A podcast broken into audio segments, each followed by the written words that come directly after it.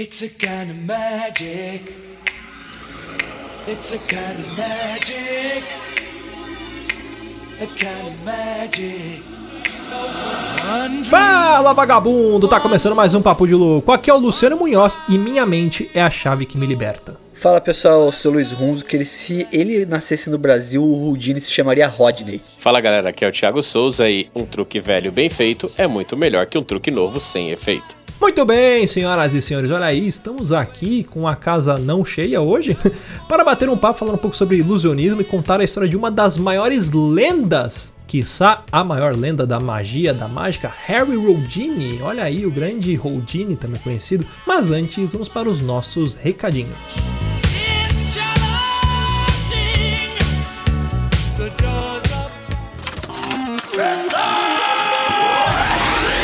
It's challenging. Você é burro, cara. Que coisa absurda.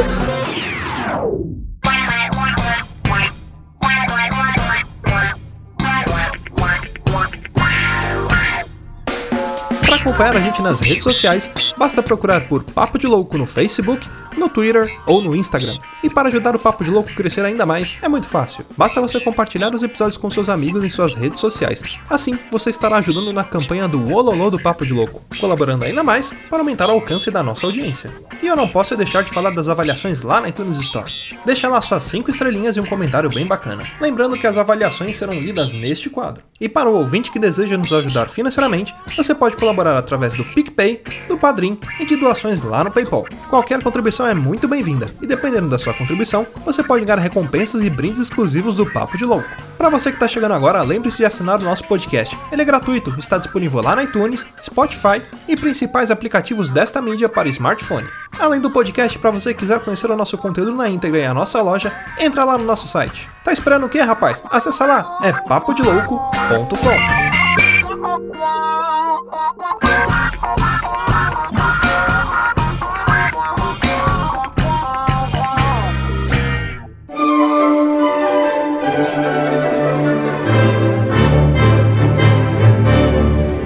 bem, senhoras e senhores, vamos então para mais um quadro de leitura de e-mails, recadinhos, sinal de informação. Eu estou aqui com ele, que está deixando o cabelo crescer, está se tornando Shiryu de Bauru, Luiz Runzi. Como é que você tá, meu Caraca, eu não querido? estava preparado pra isso. Olá. Shiryu não, Shun de Andrômeda, por favor. Shun de Andrômeda ou Afrodite de Peixes. Ah, é, nossa, desgraça do meu signo, só me traz. Aí. Nunca podia ser o cavaleiro do meu signo. Tudo bem, Luciano, tudo bem. Tudo muito, muita correria, né? Final de ano, período desgraçado da vida que você tem que resolver Uhum. as coisas pra poder ficar tranquilo na virada do ano. Ano esse que não existiu, infelizmente foi formatado por Deus. Mas tá É, foi o ano em que Deus passou antivírus na Terra. É, foi o ano que Literalmente. formato C2 pontos. É. Ah, e o Mochiro, como é que tá? Tem promoção? Tem sorteio? O que, que tá rolando lá? Não tá rolando Hum. nada. Muito bem lembrado, obrigado que você lembrou de algo que eu tinha esquecido. Que é assim, que é o Mochiro? Mushinoi. É, às vezes eu esqueço de postar o episódio também, mas normal, acontece. É, isso já virou um padrão nosso aqui do Padrão Papo de Louco. de. É, é uma surpresa, é como se fosse um loot box do podcast. Eu, dia É. dia você não tem. De Mas repente, pá, aparece lá no seu feed. Mas o, o Omoshiroi, sabe quando você faz aniversário perto do Natal, que você, pra não ter que fazer, dar dois presentes, você vai dar um só? Então, assim, o Omoshiroi Podcast, ele completou um ano em maio, né? Completou um ano em maio, mas agora, em novembro, está completando um ano do canal também, do YouTube. Então, Olha aí. A gente fez ah, um sorteio que tá rolando lá no YouTube. É, a gente vai sortear o volume número 1 de My Hero Academy e do spin-off de My Hero Academy. Pra participar é só você lá no YouTube, lá vai lá, tem um, um- um vídeo específico falando do sorteio. Bastante gente participando já, tô muito feliz com a interação do pessoal. Já tem mais de 150 par- pessoas participando do sorteio lá. Caramba. É, e a novidade é que a gente vai revelar em live o vencedor. Então a gente vai fazer uma live lá é, de Vai ser aniversário. tipo aqueles sorteios da Xuxa, que ela pegava muitas cartas e se jogava no meio, jogava a carta pra Isso, cima. eu tô imprimindo todos os participantes em papel, papel é, Papel A3, canção. né? Canção é bom, papel Ah, canção. não, é papel A3, aquele papel bem grande assim, a zero, papel a zero. Então, eu vou fazer vários papéis a zero e vou jogar do telhado da minha casa. Não, mas assim, completando um ano, assim, de verdade, eu estou feliz porque o podcast está andando muito bem, o YouTube está andando muito bem, o Instagram andando muito bem, o Moshiroi virou algo que tem minha cara, vamos dizer assim, né? Que é Uhum. algo bem legal. Do jeito que o Papo de Louco ele tem a cara nossa, tem a cara do Luciano, a cara a gente participa. O Moshiro ele tem minha cara, e a minha cara é o quê? É um pouco mais engraçado, um pouco mais de comédia, então eu tento quebrar um pouco aquela parte mais sisuda que o pessoal tem geralmente quando vai falar de alguma coisa, né? Aquela parte mais. Como diria, como diria Emílio Suri, tá lá, ó, testa franzida. Olha aí. Então eu tento colocar os elementos de comédia, elementos de humor, essas coisas. E eu gosto muito disso e está funcionando, o pessoal tá gostando, é isso que eu fico feliz. Já tem mais de 2.400 inscritos no YouTube, né? E Ô, o podcast também muito bem. É, em um ano tá ótimo, tá ótimo. você não é inscrito ainda lá no canal do Moshiroi, é só acessar lá no YouTube, se inscrever, ativar sininhos, favoritar, porque ajuda também na divulgação, né, Luiz? Exatamente assim. Ajuda também o Papo de Louco de tabela, porque o Omoshiroi, ele é uma cria do Papo de Louco. A gente cita em todos os episódios, cita em todo momento possível. Na descrição dos vídeos também tá lá os links, porque isso tudo faz parte do grande conglomerado do sistema SBP, né? É, de sistema Podcast. papo de local de, de, de- de Podcast. podcasts. Mas é isso aí, é isso aí. O Papo de Louco. Nem sei quando vai ser Papo de Louco já, Luciano. Vixe, acho que uns 16, mas não. não sei. Então, tem, tem, porque o Papo de Louco tem. A gente podia gravar um podcast sobre Season Papo 1 de e. Season 2, né? É É, tem Season 1, é, tem a- a- essa versão que a gente tá gravando agora é a Shippuden, mas ele, ele começou em 2014, se eu não me engano, durou acho que 15 episódios, aí a gente parou o podcast, ficou uns dois anos sem, sem gravar nada, a gente voltou em 2016, se eu não me engano, que é com essa versão Shippuden agora, que é igual Naruto, o Shippuden tem muito mais episódios. Tomara que nunca chegue no Boruto, mas tudo bem. E teve, teve um spin-off também do Papo de Louco. A gente tentou gravar um podcast, não sei nem se existe na, na iTunes, eu acho que eu tirei do ar, mas chamava Vikingcast, que era eu, o Rudá e o Zé, que ele surgiu entre o, o Papo de Louco clássico e o Papo de Louco Shippuden. É, mas aí já é tipo o, o anime do Rock Lee, sabe? É, É isso, é é, spin-off. não é canônico. Mas é isso, ó, só pra resumir, então tem sorteio lá no YouTube e tem sorteio no Instagram, eu também, tô sorteando lá o Spy Family. Não sei se vai estar no ar ainda quando sair o episódio, mas tá sorteio nos dois lugares. Sorteando muita coisa, compre, compre, compre, sorteio, sorteio, sorteio. Bom, chega de recadinhos, agora vamos para os nossos e-mails. Quem mandou o primeiro e-mail pra gente foi o Carlos Vinícius. Aproveitando aí que você já, já falou do seu sorteio, você quer ler este e-mail também? Querer eu não quero, mas vou ler. Ah, então vamos jogar fora o e-mail. Carlos, obrigado por ter escrito. Obrigado não vai ler o seu e-mail. vai ser dessa obrigado. vez, meu amigo. Coitado do Carlos. E-mail dele. Tá aqui meio Carlos Vinícius, ele fala, opa, loucos, vírgula, tudo bem? Aqui quem fala é Carlos Vinícius, 17 anos, morador do menor estado do Brasil, o grandioso Sergipe, ou em inglês, Bijip. Olha aquelas piadinhas tipo do UTC, galera. Olha aí, É, qual é o estado que gostaria de ser um automóvel? carro. Eita, olha aí, velho. Você que falar, tem que ficar assim, ó. É, tem, tem que fingir que é engraçado. Quase vazou. Ai, vazou da Vai morrer aí. O é referente ao episódio 179, já devo dizer, não discordo de nenhuma das personagens faladas. Na verdade, quero citar um personagem que é um verdadeiro merditinho, Tom Sawyer, do espetacular escritor Mark Twain.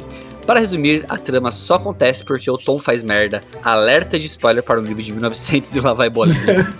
O moleque, por achar que a guria não, não gosta mais dele, finge a própria morte e é de outros três amigos, então eles juntos ficam numa ilha durante, se não me engano, 10 dias. Não só isso, mas ele volta da, na- da ilha no dia do próprio funeral. Bem, eu poderia ficar falando do quão desgraçado é o Tom. Opa, o Tom Vicentino é um cara, gente, pô, é desgraçado.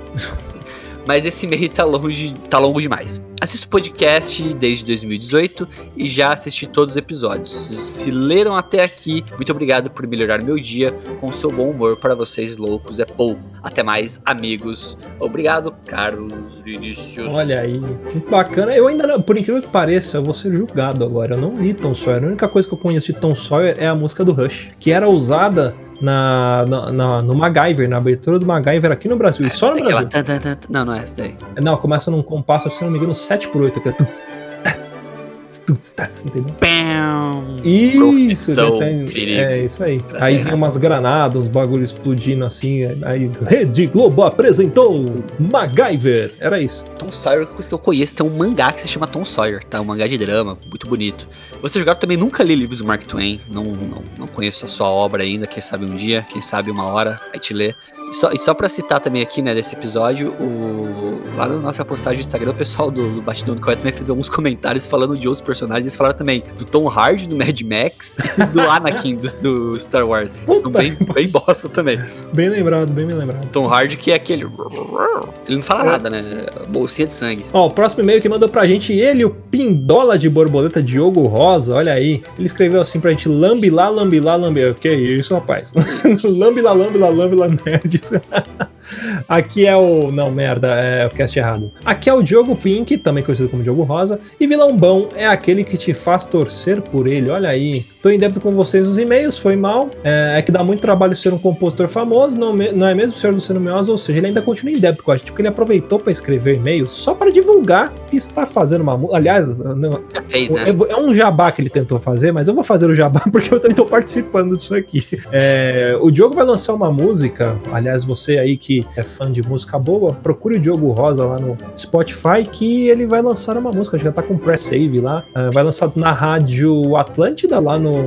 que é uma rádio muito famosa do Sul. Então, se você não é do Sul, você provavelmente só ouviu falar, mas é bem famosa. E é é uma música que ele tá lançando que eu ajudei na composição. Então, nós somos compositores, ele coautores desta música. E olha só que bacana, pela primeira vez, como ele me disse, hoje eu vou ter uma música tocando na rádio. Então, tipo, eu posso cantar aquela música dos Raimundos agora, se eu tocar no seu rádio. Você pode pedir pra ligarem na rádio e pedir sua música, né? Que nem o Dois Filhos de pode Francisco. crer, é, dois filhos de Francisco. O Diogo, que é um ótimo cantor, né? Ele, ele canta É verdade. bem, ele é um ótimo músico e tudo mais. E tem um dos maiores mamilos do Brasil. É, Ah, sim, ele gosta de postar os mamilos dele no Instagram. Eu gosto de ver. Ó, mas o nome da música é A Melhor Pessoa, então procura lá o pré-save do Diogo Rosa lá no Spotify, vai ser muito bacana, a música é muito bonita, muito boa, não é porque ah, eu também participei da composição, mas a música realmente é muito legal. E tá rolando um sorteio desse pré-save também, que é arroba, Ah, verdade. é o arroba Diogo Rosa TV, tem um pré. Se você participar do pré-save, você tá participando de um sorteio lá. Não sei como é que funciona E- direito, mas ele vai saber explicar. Escuta lá, segue ele que ele explica, é, acho que vai sortear um jantar, um sushi famoso. uma caixinha da. JBL. É, umas coisas assim. Então procura o Diogo Rosa lá no Spotify, procura ele nas redes sociais também. Ah, se você não achar ele, procura de novo que você vai achar. Vai sortear uma jantada nele. Depois desse alt tab gigantesco, deixa eu continuar no e-mail aqui. Ele coloca aqui: concordo plenamente com a opinião de vocês sobre os protagonistas detestáveis, mas me sobrando pouquíssimo para fazer uma lista, então lá vai: Naruto, Ash Ketchum, C de Pegasus, Dwayne Johnson, porque é sempre ele. Como assim, Dwayne Johnson? The Rock é muito legal, cara. Nossa, Você não queria ser The Rock. Jason Momoa em qualquer coisa que ele faça, eu vou cancelar você, Diogo. Eu tô terminando a parceria agora da música com você. Metade da música é, É. sua, metade é dele. Você pode tocar metade da música na rádio. Só pode tocar os versos ímpares são meus e pares é dele. Forte abraço e continue olhando as estrelas. Pô, isso aqui é no hangar 18, velho. Caralho, velho. O cara foi Ele longe. tá perdidão. Mas olha, ele falou de Ash Cat, mas Ash Cat foi o vencedor lá do UPBC, né? O campeão master. Então, assim, respeito o Ash. Respeito o Ash, que todo mundo menosprezou ele lá no nosso Ultimate Anime Fight. Ele foi o vencedor lá do evento. Então, É verdade, respeito o passado do Ash, rapaz. Ah, mas é isso aí. Bom, antes de chamar o cast, eu quero agradecer aos nossos padrinhos, né? Lembrando que se você quiser ajudar a gente, é só procurar a gente lá no PicPay ou no Padrim, procurar por Papo de Louco. Todo mundo que colabora lá tem direito a fazer parte do nosso grupo seleto do WhatsApp, além de ter o seu nome citado aqui. Então fica aqui a nossa gratidão, um eterno abraço e um chute na costela do Brendo Marinho, Cleiton Medeiros, Deberson Nascimento, Diego Carlos, Diego Cruz, Fabiana Gonçalves, Gustavo Leitão, Jaiso Guilherme, Jéssica Félix, João Paulo Gomes, Jonathan Big John, Cleuber Santos, Rafael Preima, Juan Pablo de Oliveira, Thiago César, Thiago Sacramento e Vitor Guedes. É isso aí. Quer mandar um abraço pra eles, Luiz? um abraço pra todos. Isso aí. É só aí. É só isso. Isso aí. tá bom demais. E, e só falar assim, é, o jeito mais fácil, mais simples de vocês estarem ajudando o Papo de Louco é apadrinhando, ajudando, porque Uhum. é com isso que a gente vai conseguir ah, arcar com alguns custos, focar em outras coisas. A gente tem muitos projetos, a gente tá parecendo ex-BBB, mas é verdade, a gente tem muitos projetos que estão meio parados porque a gente precisa conseguir rentabilizar um pouquinho melhor para poder gastar esse Uhum. tempo melhor nessas coisas, né? Então, se você quer ajudar o Papo de Louco, assim, de graça você consegue fazer divulgando o podcast, dando suas cinco estrelas no iTunes, compartilhando, baixando os episódios, dando seu like, o que for, ajuda muito, muito mesmo. E assim, se você quiser ajudar financeiramente, é com os madrinhos e padrinhas, é a melhor forma de fazer isso. Exatamente. E essa grana, além de custear, né, ajudar a gente a custear com hospedagem e tudo mais, também pode ajudar a gente no futuro aí a, a terceirizar a nossa edição e aí, quem sabe, o Papo de Louco voltar a ser britânico, ali semanal, né, respeitando a, a, a liturgia, como diria o nosso ministro. É, e fazendo isso você ajuda a manter a periodicidade, como a gente falou, e assim, mais do que a periodicidade, ajuda a gente a conseguir tocar projetos novos. Exatamente. Tem um projeto na manga, né, Luciano? Que era pra estar tá rodando, já podia estar tá pronto. Puta, já. já tá escrito, tá escrito. já está editado. Não, editado não está, né? Já tá quase lá. Na, na... Sabe quando você tá com. Você tá apertado pra ir no banheiro, que a marmota já tá quase saindo? É, é isso. Mas a gente precisa ter um. se dedicar nesse tempo aí pra fazer uma coisa bacana, né? Exato. Tá, tá que nem quando foi anunciar o Cyberpunk, o jogo, sabe? Uhum. Anunciou, lançou um teaser e falou assim: data de lançamento, quando der. Literalmente 2077. era isso. É, é, é tipo isso, entendeu? É, tipo, quando der, sai. Mas assim, e se quando der, acelera muito. Se a gente conseguir focar nosso tempo melhor nisso. Terceirização de algumas coisas, é fato isso, né? Exatamente. Tem muita gente boa aí, a gente quer poder pagar essas pessoas também, né? Principalmente em época de pandemia, a gente consegue ajudar muita gente que trabalha com isso, vive disso, enfim. E, e, e se você falar também de qualidade, ah, não, a qualidade eu quero manter, não vou pagar porque eu quero que continue a qualidade que tá. Primeiro que você vai acabar com a qualidade de vida do Luciano. É, por esse ponto. que já tá indo pro saco. É. E segundo, que a gente já terceirizou episódios, você nem sabe. Tá? Ah, isso é verdade. Então, assim, é, é verdade. se você não percebeu, é isso aí. Não vai, não vai mudar nada. A qualidade continua a mesma, que a, o, o, crivo final é nosso ainda. É, e outra coisa, né? A gente também não vai pedir para qualquer pessoa editar. A gente sabe que tem pessoas que são altamente capacitadas e que vão manter a mesma qualidade de trabalho que a gente oferece para vocês. Bora pro cast então? Let's go. Wood in the Machine e Cólera do Dragão.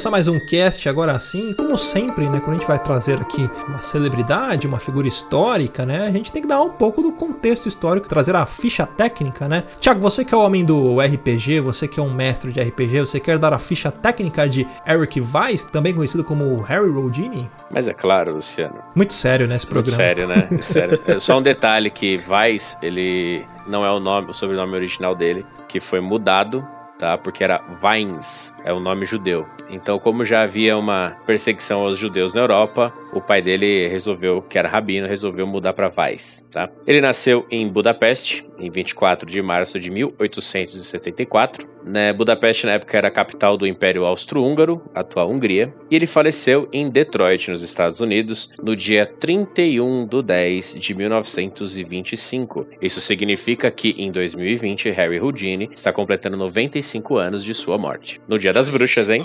E vamos aqui falar sobre a carteira de trabalho de Harry Houdini, ilusionista, escapologista, dublê, ator, historiador, produtor, cinematógrafo, piloto, espiritualista e, a minha profissão preferida, desenganador. Ah, e se fosse em tempos atuais, eu tenho certeza que ia estar escrito ali coach ou Isso podcaster. Ou os dois, podcast de coach. É, eu, eu, imagino o Rudini falando isso que nem aquele episódio lá do Hermes e Renato, do Bolsa, sabe? Uhum. Meu, eu já fui entregador, eu já fui isso, já fui até o Rudini, meu. Tipo, é tipo isso.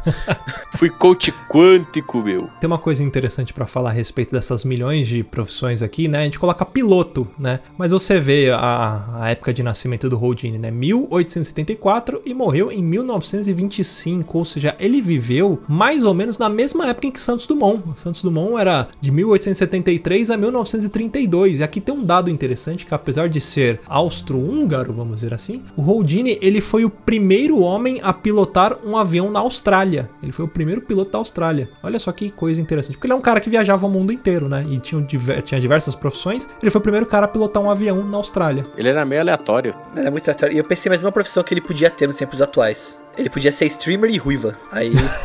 streamer e, e ruiva. Ruiva é uma profissão. E girl.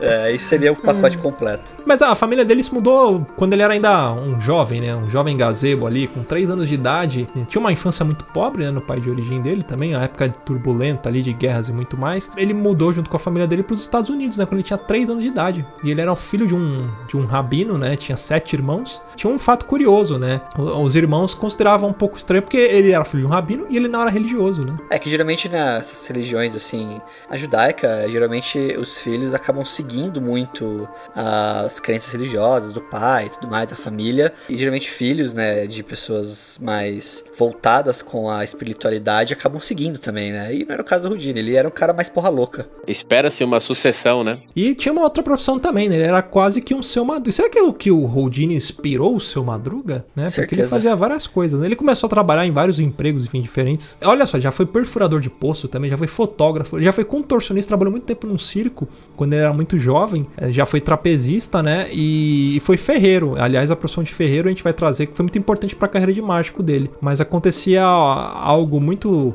interessante na vida dele, que pelo fato do pai dele ser rabino, quando ia fazer alguns eventos, né, lá na, na sinagoga, eles chamavam o Houdini para fazer apresentações. Então ele fazia números de trapézio, números de, de contorcionismo, e aí ele tinha um apelido, né, que era o Eric, o príncipe do ar, porque ele voava, né, instalava um trapézio no meio da... Imagina que louco, né, no meio da Isso com sinagoga. 9 anos, Sinagoga, né? né? Com 9 anos. Eu lembrei daquela, aquele vídeo do Jesus fazendo tirolesa, não sei se vocês já viram. Já. É bem, é bem aquilo ali. É uma encenação, né, da paixão.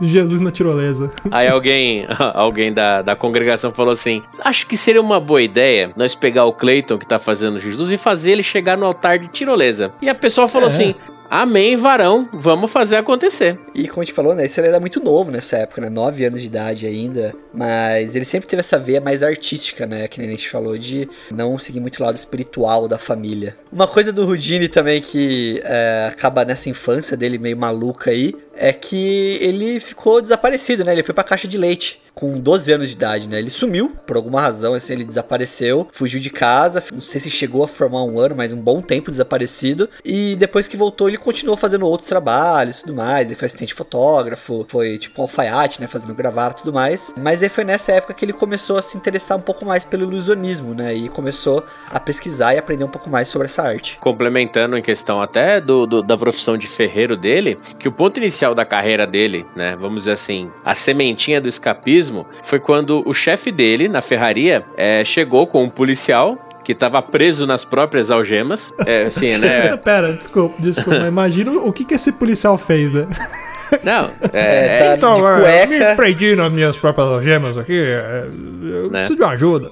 O cara teve Presa encher na na cama, cara. né? E eu duvido que o policial chegou no superior dele pra falar assim: ô, ô, ô, sargento, deu, deu ruim aqui. Não, ele já Com foi direto lá. riadas, né? É, ele já foi lá direto no ferreiro. E aí o, o, o chefe dele tentou serrar as algemas com o, pra libertar o policial. Só que, cara, assim, é, o- era uma época em que o aço era muito rústico, então Puro. ele era muito duro, né? Não é aquele aço hoje, que de hoje em dia que é mais maleável. Então era um aço Uma liga bruto. metálica, né? É, entendeu? E eles não conseguiram. Aí o Houdini, né, teve um, um insight, né, teve um clique, e ele pegou um, uma, uma haste de, de, de metal e ele enfiou na, na tramela da, da algema. Ele pinçou as travas. Então as travas ficaram pinçadas, né, ele coloca uma pinça no meio, isso, né, impede que as travas fiquem unidas. Então a algema abriu. E esse método ele usou pelo resto da vida dele, em todo o truque, né, 99% dos truques dele, que tinha algum tipo de algema ou trava pinçada. E sabe por que, que ele tinha o nome Harry Houdini, né? Era em homenagem a um, a um mágico, né? Que era o maior ídolo dele, que era o Jean-Eugène Robert Houdin, né? Que era um mágico francês, que foi considerado também como o pai do ilusionismo moderno, né? Aliás, até acho que vale um cast a gente falar sobre ele, trazer a história aqui, porque, enfim, né? É sempre bom você falar sobre as origens de tudo aqui, né? É, eu cabia um processinho. Cabia um processinho. É, cabia. O cara Direitos lá e- autorais ali. Direitos autorais, Plagiou. direitos autorais. E aí ele começou a trabalhar realmente com isso, né? Ele começou trabalhando no Welsh Brothers, que é o- um circo que existia na época, com um número que ficou clássico dele, virou é, muito, foi muito copiado até depois, que é o Metamorfoses, né? Onde ele colocava, é, ele era colocado dentro de um saco e em seguida trancado numa caixa. Sua esposa e assistente, que era a Bess Houdini, fechava a cortina e deixava a plateia sem ver nada. Quando eu batia a palma, ele reaparecia no palco. Inclusive, inclusive, eu vi esse truque pela primeira vez no Vida de Inseto. é que verdade, eles, pode Que crer. eles né? fazem um truque parecidíssimo com esse. O Louvadeus Mago, né? Isso. É, todo mundo sabe que a, a Fernanda, minha noiva, trabalhou um bom tempo em, em circo, né? E por um tempo ela foi assistente de, de mágico, né? E às vezes eu ficava atrás da coxinha, às vezes eu ajudava até em algumas coisas, não durante o espetáculo, né? Mas ajudava a galera ali nos bastidores e eu conheço vários truques de mágicas e eu sei como ele é, é feito esse truque, mas eu não vou revelar. Mr. M deve ter mostrado já o Mr. Sim, é, é porque é um truque bem clássico, né? Mas na época era impossível. Você imagina, o cara sobe numa caixa, amarram ele, colocam ele dentro da caixa, na verdade, né? Amarram, fecham a caixa, a esposa sobe em cima da caixa, joga a cortina pra cima, antes que a cortina caia. Ele já troca de lugar com ela, né? Aí ele fa- fica lá em cima, faz todo o ahá, olha só. E aí quando você abre a caixa, tá a esposa dele dentro da caixa que tava trancada, toda amarrada, né? Ai, ai, é, truque. Esse aqui é a caixa número 1, número 2 e número 3. É um É. macaco! E sabe o que é foda, cara? É que isso é a base de praticamente 90% dos truques de desaparecer e aparecer, saca? Que é feito até hoje. Uhum. É a mesma Sim, sim. base. Só muda, tipo assim, vai, o, a cenografia, o- os get vamos dizer assim, né? Tipo. É, o skin, mas troca só é, o skin tro- da Troca mágica. só o skin, mas é, é, é, um- é a mesma. É a mesma técnica. É a mesma técnica, cara. É, Você É. sabe que uma coisa é foda quando, tipo, passa-se mais de 100 anos e o negócio ainda é feito da mesma maneira. um dos circos que a Fê trabalhou, o mágico ele, é- ele era bem conhecido. Tinha aqueles, aquele quadro do, do Faustão, igual tem o Dança dos Famosos, tinha um quadro antigamente chamado Truque VIP, que é onde os famosos faziam truques de mágica, que o Thiaguinho participou, o Murilo Rosa, uma galera participou. E esse mágico que era do, do circo que ela trabalhou, era o mágico responsável por todos os truques que iam pro Faustão. E às vezes eu vi ele construindo, tipo, as gaiolas, os compartimentos secretos, mecanismos de, de abertura, enfim, bastante coisa. Eu via que, que até eu achei legal, né, quando eu peguei pra estudar a história do Houdini aqui, e ver que ele começou a profissão como um ferreiro. Porque eu via isso no circo também. Eu via, ah, lá no caso, quem era o ferreiro era um dos palhaços, ele, ele também tinha a profissão de ferreiro. Então ele que construía, né, a, todas as gaiolas, as, as caixas mágicas, os compartimentos, as algemas do, do mágico. E aí você acaba sabendo os truques. Às vezes me explicava, ó, isso aqui vai funcionar assim, assim, assim. E é legal você ver como que eles bolam isso. Porque é como o Thiago falou. Às vezes ele aplica o mecanismo clássico, mas eles têm que criar todo um negócio em volta. Por exemplo, essa mesma mágica que é usada pra ele desaparecer, eh, sair de dentro da caixa e aparecer a esposa dele dentro da caixa, no programa do Faustão foi utilizado pra fazer um, um truque com uma moto, em que uma moto era suspensa numa gaiola, essa gaiola abriu um alçapão, só que no momento que abriu o alçapão caiu uma cortina e você achava que a moto ia cair do alçapão, ela não caía, de repente a moto aparecia do outro lado do, do, do circo, né? Ou do, no, no caso do Faustão. Até coloca, é o é Murilo Rosa, coloca truque VIP Murilo Rosa no YouTube que vocês vão ver esse truque. A moto ela despenca do alçapão, só que de repente ela aparece num outro lugar, assim. É um negócio, mas é o mesmo mecanismo, é o mesmo princípio dessa mágica de desaparecer e aparecer, de, de troca, né? De, de pessoa na, na caixa. É muito interessante isso. Como que isso é reciclado e pensado de várias formas pra montar, mas é o mesmo truque. Só é te mostrado de formas diferentes. É, só, só um disclaimer aí que a gente falou. Só que a gente fala muito de ferreiro, mas é o que a profissão que hoje em dia seria chamada de serralheiro, né? É, é isso. né? É a, mes- é a mesma coisa, só pra situar. E a gente fala muito de ferreiro também, mas o NX0 já acabou, né? Então, É, também tem isso. também tem isso. Nossa! Tá que essa veio quicando. Mas ó, mágico, mágico de verdade pra mim, mágico bom, tem que ser japonês e usar batom preto. Ou seja, Oriental Mamura. Magic Show. Não, Oriental, Oriental Magic, Magic Show. Show. Oriental É, Magic ah, é Show. verdade. Oriental Magic E tem que entrar com dois assistentes vestidos de Scorpio Sub-Zero. Olha que foda. Olha, Oriental Magic Show era a coisa mais absurda, que era um japonês, meia idade ali, com um batom preto, Cara. fazendo mágica na Eliana, velho. Que desgraça. O, o que pessoal de São. Paulo, é, esse ano não teve, infelizmente, por conta da pandemia, mas no mesmo local em que acontece a Comic Con, se eu não me engano, no mês de junho ou julho, Festival do existe Japão, a né? feira. É, o Festival do Japão. E todo ano o, o maluco do, do- do Oriental Magic Show tá lá faz- vendendo os truques de mágica dele na barraquinha. Dá mó dó, cara, porque ninguém reconhece ele mais. Só a gente que é da época do programa da Eliana que lembra. Pena. E Samamura também, um abraço, Samamura. Um beijo. Isso é uma... Samamura. Lipan Jr. também. Liana Marmelepan, eu estou aqui para fazer uma marriquita, com bolita, com cartita. Quando era criança, nunca tinha visto neve. Quem não tem cartita tem bolita, quem não tem bolita tem cartita. O Isai Mamura é mais um mágico K-pop, porque ele parece um personagem K-pop.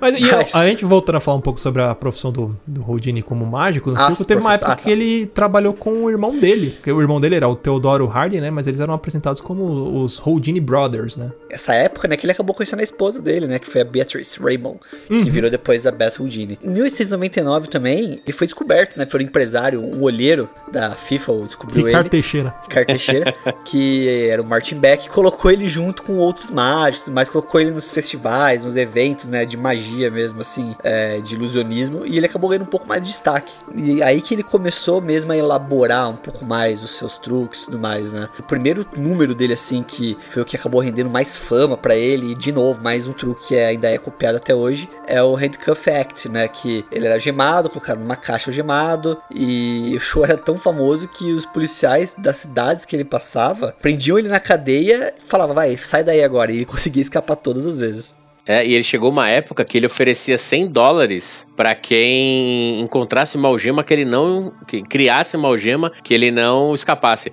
E, cara, tipo, em 1889, aí, 1890, 100 dólares, cara, era uma fortuna. E o legal da, da carreira dele também, um dos truques dele que foi o ápice, né? Que era conhecido como tortura chinesa, ou em inglês aqui, Chinese Water Torture Cell. Que ele entrava numa cabine suspensa de cabeça pra baixo. Que aliás é um, é um dos truques mais perigosos, né? Você ficar suspenso de cabeça pra baixo dentro de um aquário de vidro, né? E todo amarrado. Então você tem a dificuldade de estar de cabeça pra baixo, sem respirar, amarrado. E ele tinha que soltar e fazer isso em, sei lá, no máximo 3 minutos pra sair. Que aliás era uma das façanhas que ele era reconhecido, né? O Rodini ele era um cara que ele, ele praticava apneia e ele conseguia segurar no máximo ali 3 minutos, que é um tempo exorbitante, né? Muito difícil. Tenta segurar sua respiração por 3 minutos. Era o tempo que ele ficava ali pra tentar escapar. E aí a esposa dele ficava por perto pra caso passasse esses 3 minutos, ela iria vir ali e quebrar a- o vidro pra que a água saísse, né? De novo, né? Mais um truque que era copiado, é feito. Copiado assim, né? Feito até hoje, né? Muitos ilusionistas fazem esse tipo de truque com água, com coisa. Inclusive o Oriental Magic Show já fez, já lembro. Então, assim, ele acabou se tornando realmente a profissão mágico, né? Ele acabou realmente adotando essa faceta, esse, essa, esse foco na carreira dele e achou a vocação, vamos dizer assim, dele, né? Então, ali ele começou a preparar cada vez truques mais complexos, mais difíceis. Ele não só algemava, mas também colocava corrente, cadeado, colocava dentro de caixa, dentro de tanque, dentro, de- dentro da água, fora d'água. Ele fazia várias formas de fazer esse escapismo dele, né? E eu acho que foi o principal, a principal característica do Houdini, né? Que ele era muito famoso pelo escapismo dele.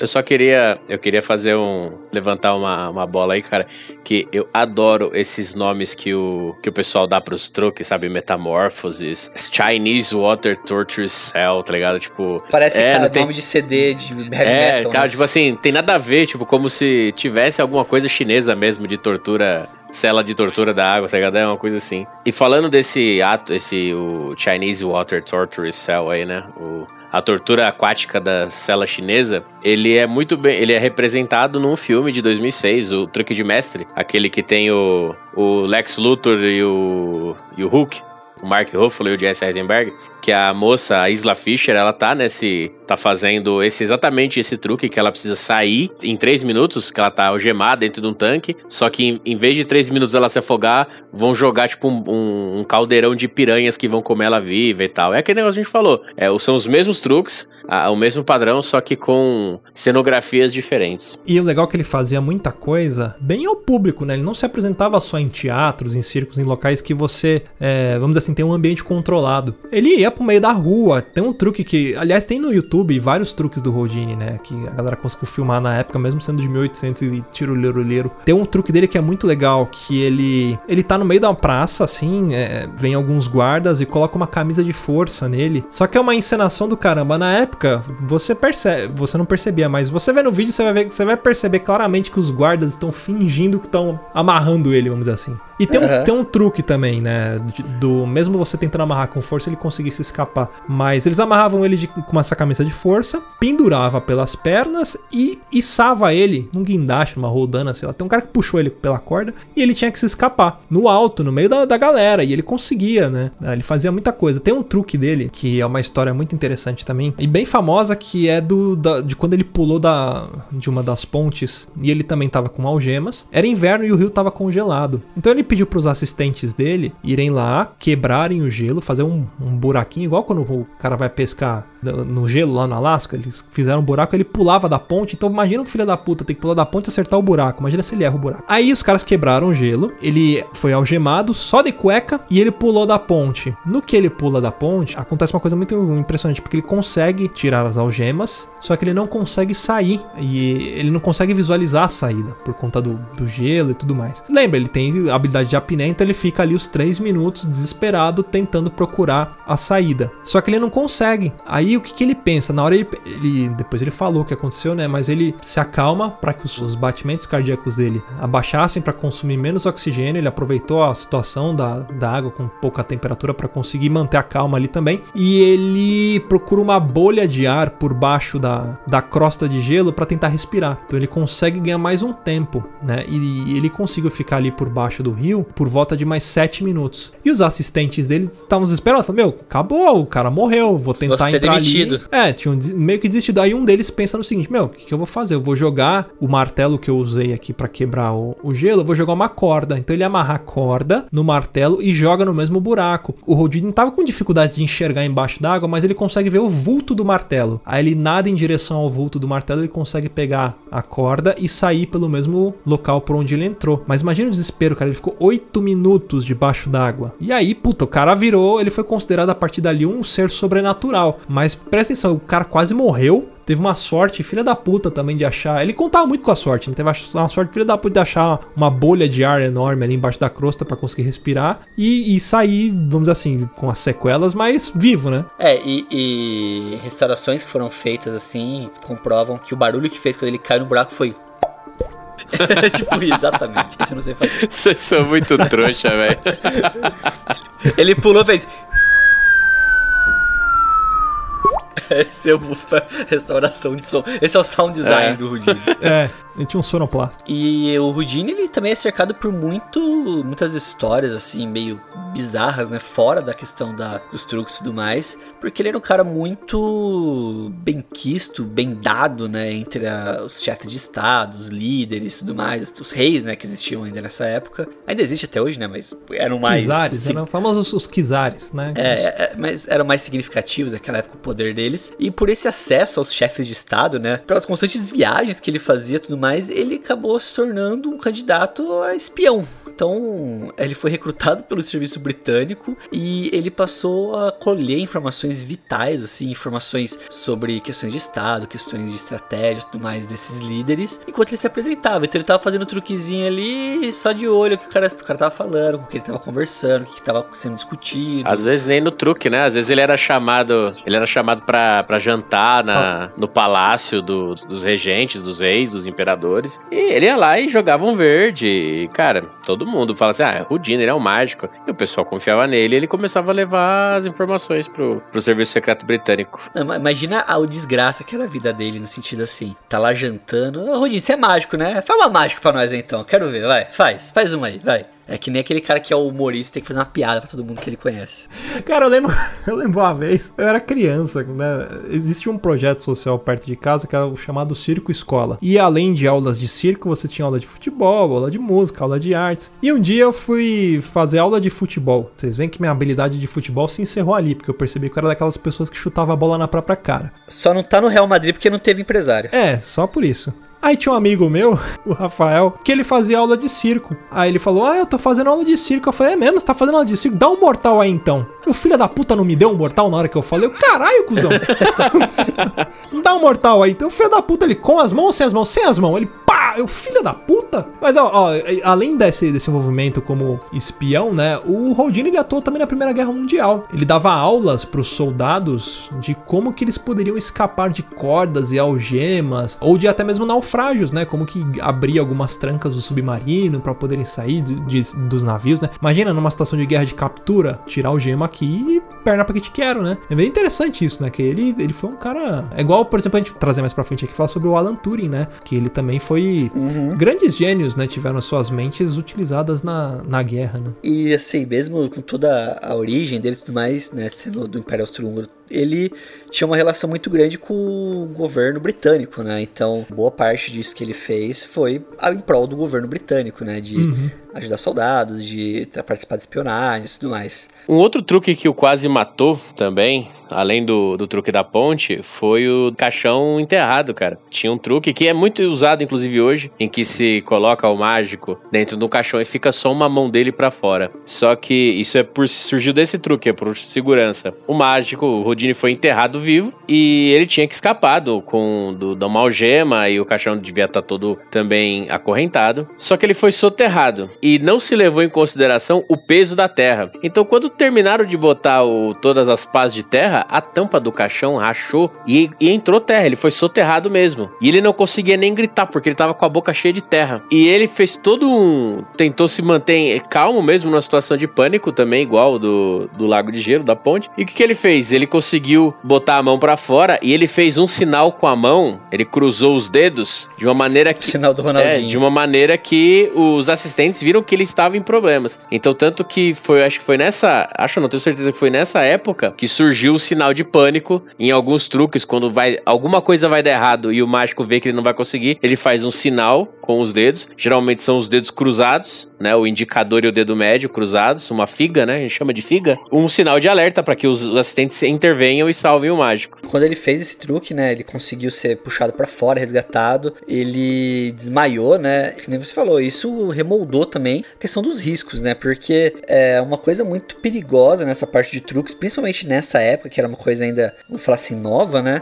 é que não se tinha noção dos limites e dos riscos totais do, da- das, da- dos ilusionismos, né. É, não Das- existia BNT práticas. nessa época, né? Foda, era NBR 5410, NBR, não foda-se. NR17. É, é, não tinha NR14, É, não, NR21, pra quê? não. ISO pra quê? 9001, qualidade. Não, não quero, não. NR10, né, de seguro, não, não tinha. E assim, como eles tinham que se renovar, né, eles acabavam criando cada vez truques mais e mais complexos e mais perigosos, e eu acho que começou aí a se encontrar quais eram os limites desses truques, né, quais eram os realmente perigosos e que, ok, isso aqui tá num limite que não dá pra passar muito disso. E uma outra coisa interessante de falar do, do Houdini é que, a partir de um certo momento da vida dele, ele dedicou a sua carreira em desmascarar charlatões, né? Que ali no, no início dos anos de 1900, mais ou menos, muitas pessoas buscavam o espiritualismo, né? Você tinha ali, no final de 1800, né, a, todo o legado do Allan Kardec, de toda essa geração, pessoas de, de educadores e de influenciadores espiritualistas, enfim, de um monte de coisa. Então isso foi, foi gerando é, nas pessoas essa curiosidade, né, sobre espiritualismo e muito mais. Então existiam muitas pessoas nessa época que, sei lá, que se intitulavam médiums, que se comunicavam com mortos, e aí você pagava quantias para essas pessoas, porque você imagina, né, era o ser humano ele tem essa essa dúvida, né, de será que existe ou não vida após a morte, muito mais. Então, quando você encontrava essa pessoa, e se você tinha um ente querido que você havia perdido, meu, você entrava em desespero e falava, cara, eu preciso falar, eu te pago o que for para poder ter, sei lá, um minuto falando com essa pessoa que já se foi. Então existiam muitos caras oportunistas nessa época que falavam, não, eu sou médio, me comunico e pronto. Até o próprio Houdini, ele incluiu ali a clarividência nas performances dele, né? Porque ele também ficou muito fascinado com essa, essa ideia de poder se comunicar com os mortos, que era um, era uma- um assunto que tava no hype na época, né? Principalmente depois que ele perdeu a mãe dele, né? Ele se interessou muito por isso. Por buscar isso, quando você pesquisa demais sobre um assunto, você acaba se frustrando com as coisas que você encontra. Então foi aí que ele identificou os charlatões. Quando ele perdeu a mãe dele, ele queria, vamos dizer assim, adquirir esse poder de con- conseguir conversar com os mortos e tentar falar com a mãe dele. E aí ele procurou um médium e o médium eh, falou: Olha, sua- numa sessão lá, sua mãe tá aqui e eu tenho uma carta da sua mãe pra você. E ele escreveu a carta da mãe do Houdini pro Houdini, só que a carta tava em inglês, a mãe do Houdini não falava inglês, e no final da carta havia uma cruz, que era um símbolo cristão. Só que a família do Houdini era judia, né? Então, por conta disso, ele deixou de acreditar nessas coisas e aí ele começou a desmascarar, enfim, fazia desafios, né? Ah, e ele falava: Olha, isso que você tá fazendo é truque. Ele mostrava como o cara fazia e ele trazia isso tudo a público para muita gente. Até tem um, um, truque, né? Vamos dizer assim, um legado que ele deixou para desmascarar o, essa galera que era um código secreto que ele deixou para a esposa dele, né? Ele falou: Olha, se eu morrer antes de você, eu tenho essas palavras aqui que elas não fazem sentido, mas se você usar uma chave, uh, você vai conseguir decodificar, elas vão fazer sentido. E ela sabia qual era a chave. Então Rodine falou assim: Olha, quando eu morrer, eu vou tentar me comunicar com você através de um médium. E aí, a partir daí, ele vai te passar as palavras e você vai, vai confirmar se sou eu ou não. E enfim, milhares de oportunistas, não digo milhares, mas dezenas de oportunistas procuravam a esposa do Rodine e tentava chutar as 10 palavras ali. Uh, e até tem uma polêmica que diz que um médium conseguiu. Enfim, depois foi meio que investigado e o pessoal falou: não, na verdade foi a esposa dele que combinou com esse médium porque ela precisava de dinheiro, é, não tava mais com a fama porque o, o havia falecido na época, né? E queria usar esse médium para dizer: olha, o Houdini tá aqui com a gente, esse cara é capaz de, de trazer ele, né? Molhou a mão, molhou a mão. Molhou. As palavras eram longing, rusted, seventeen, daybreak, furnace, nine, benign, homecoming, one e fright car. Me lembra até o, o Soldado Invernal, né? Que tem as frases lá que fica repetindo. Mas é, as mesmas palavras, tô zoando. Eu... Filha da puta. É, eu acreditando mesmo, eu dou ouvidos pro Thiago aí. uh, mas uma coisa que também aconteceu nisso, né, nessa época, o Houdini, por ser uma pessoa famosa, ele até tinha uma certa influência em Hollywood, até, né? Ele era amigo do Conan Doyle, é, que é o autor, né? O criador do Sherlock Holmes. E Conan Doyle era um cara espírita, né? Um pouco mais espiritualizado. E depois que ele começou essa caça bruxa aí de tentar desvendar, ele, ele tretou com o Conan Doyle. Tipo, os dois eram bem amigos e acabaram tretando por conta dessa parada do, do Houdini tentar desmascarar os médios e tudo mais, criou essa inimizade entre os dois aí nesse período. Aliás, tem até uma frase muito famosa, né, que, tá escrito em um artigo, né, do Houdini, que ele fala nesses 25 anos dessa minha indústria vital, né, dessa minha investigação em, em, centenas de sessões aí que eu assisti, nunca vi nada que pudesse me convencer de que existia uma possibilidade de comunicação com os mortos, né, ou seja, tipo, ele afirmou, olha, tentei minha, praticamente metade da minha vida aqui procurar e não consegui. Essa questão da, da, da dessa caça que ele fez aí aos médicos, mas pode ter contribuído, entre aspas, a morte dele também, né? Porque... Ah, é verdade, ele passou a ser perseguido, né, por uma galera. Exatamente, exatamente. É, e já que a gente vai falar da morte dele, uma coisa que tá ligada, né, também com a morte dele é que ele era, vamos dizer assim, um entusiasta da boa forma física. Então, se você procurar aí sobre o Houdini, vai ter muitas Houdini fotos. Houdini boladão. Dele. Ele era meio boladão, ele era parrudinho, ele era tipo um anão do Senhor dos Anéis, crossfiteiro. fortinho. É, crossfiteiro, crossfiteiro raiz ainda. Então, ele era meio fortinho, né, então ele praticava muito abdominal. Por ele ter o abdômen fortalecido, ele lançava lançava um desafio. Ele falava: Ó, oh, quem quiser pode vir aqui que dá um socão na minha barriga e eu não vou sentir nada. Tipo igual o Homer Simpson tentando parar a bala de canhão com a pança. Foi o que o Rodini fez. E, e só que assim, para que isso acontecesse, ele precisaria preparar, então, sei lá, ou fazer alguma, algum exercício, alguma coisa para estimular os músculos da barriga e ele conseguir fortalecer aquilo ali naquela região e a pessoa dar a pancada que fosse, que não ia acontecer nada. Só que isso foi a causa da morte dele. Aliás, muita gente acha que ele morreu, ah, é um mágico, morreu, porque ele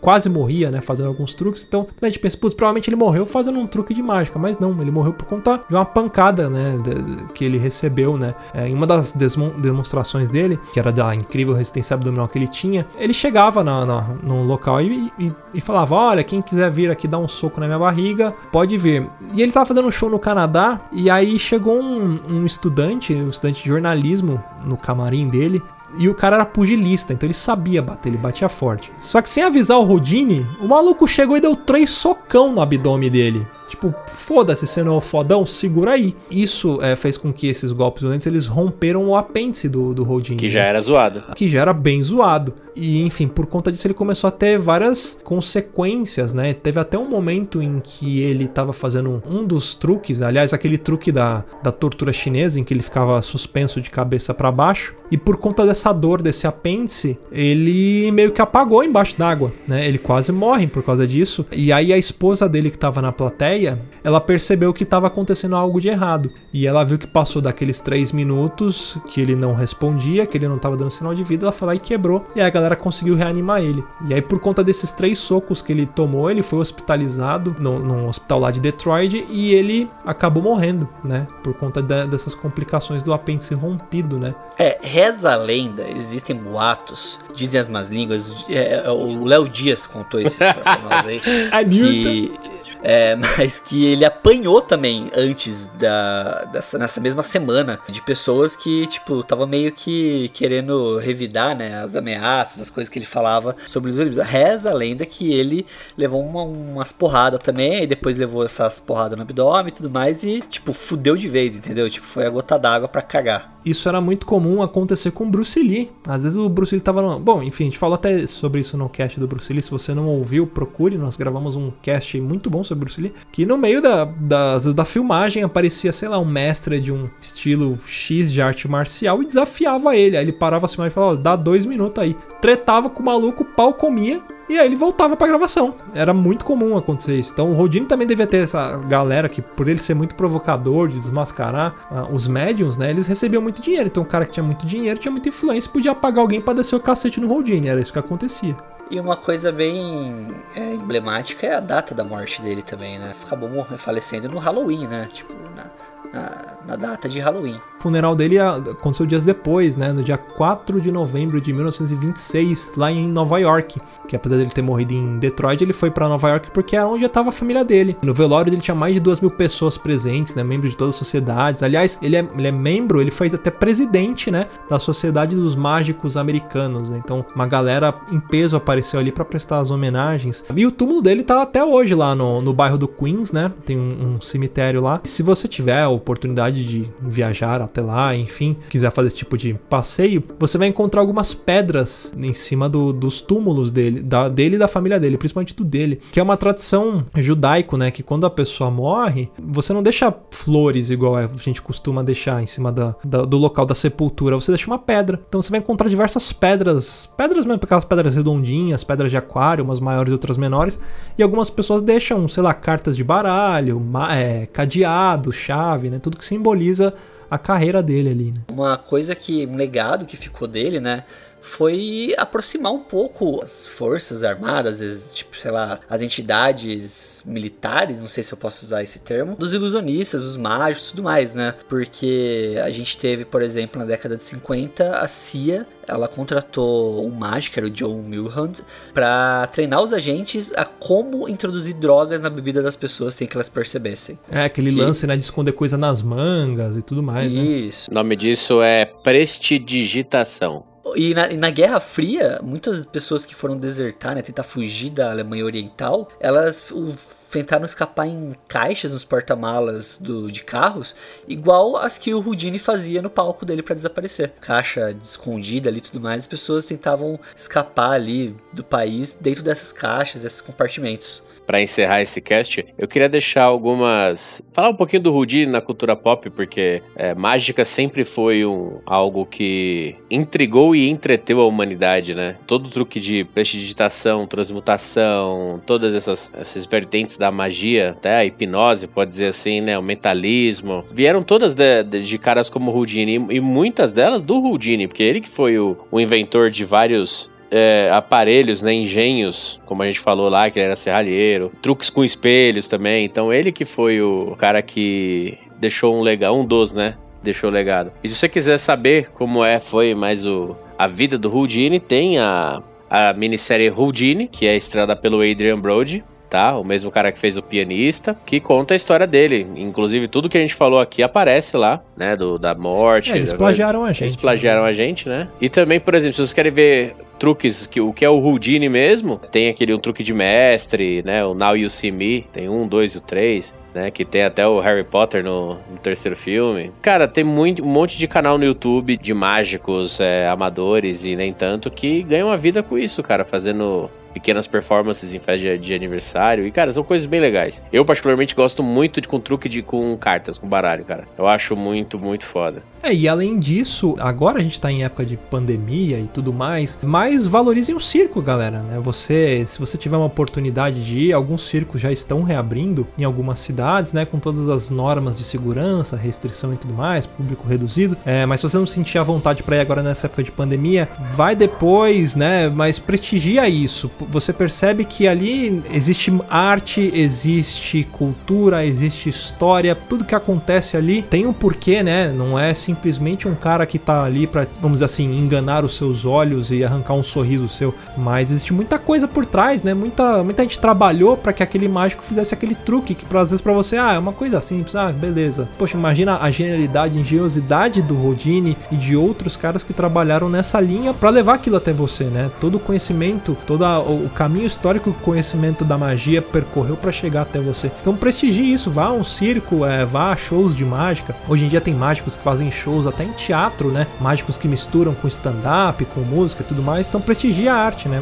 Prestigie o artista e, enfim, passe isso para seus amigos, filhos. Não deixe a arte morrer. E lembre-se, ouvintes, quanto mais perto você olha, menos você vê.